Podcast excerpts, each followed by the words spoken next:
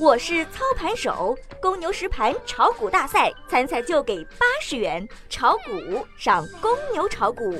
小白收评：中字头稳定局势，目前点位不需恐慌。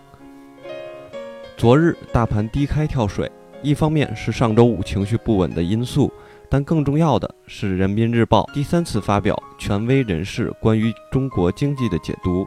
其中谈到中国经济将不是 V 型，也不是 U 型，而是 L 型。今日沪深两市小幅低开，上午反复震荡，下午中字头开始发力，稳定当前局势。截止下午收盘，沪指报收两千八百三十三点一八点，涨一点零七点，涨幅百分之零点零四。盘面上，市场已经确定进入短线修复期，热点较为混乱。今日的反弹缩量较为明显，表示市场信心不足，观望情绪浓重。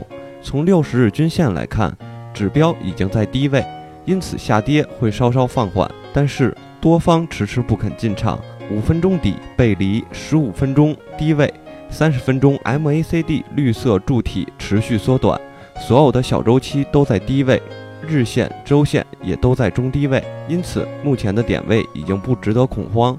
而关键是什么时候开始拉升？消息面上，较年初的稳健偏松而言，货币政策今年更偏中性，需要有效管理通胀预期。预计五月通胀水平与四月相似，六月至八月小幅回落，二季度平均值高于一季度，全年通胀温和。不过，货币政策也同样关注 PPI，工业品价格上涨及货币存量较多，推动通胀预期上涨。货币政策将更为关注通胀预期的管理。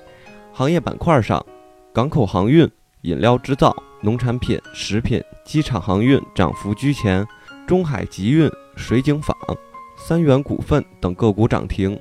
概念板块，航运、白酒、猪肉、乳品涨幅居前。ST 板块，OLED、黄金延续了上午的弱势，表现低迷。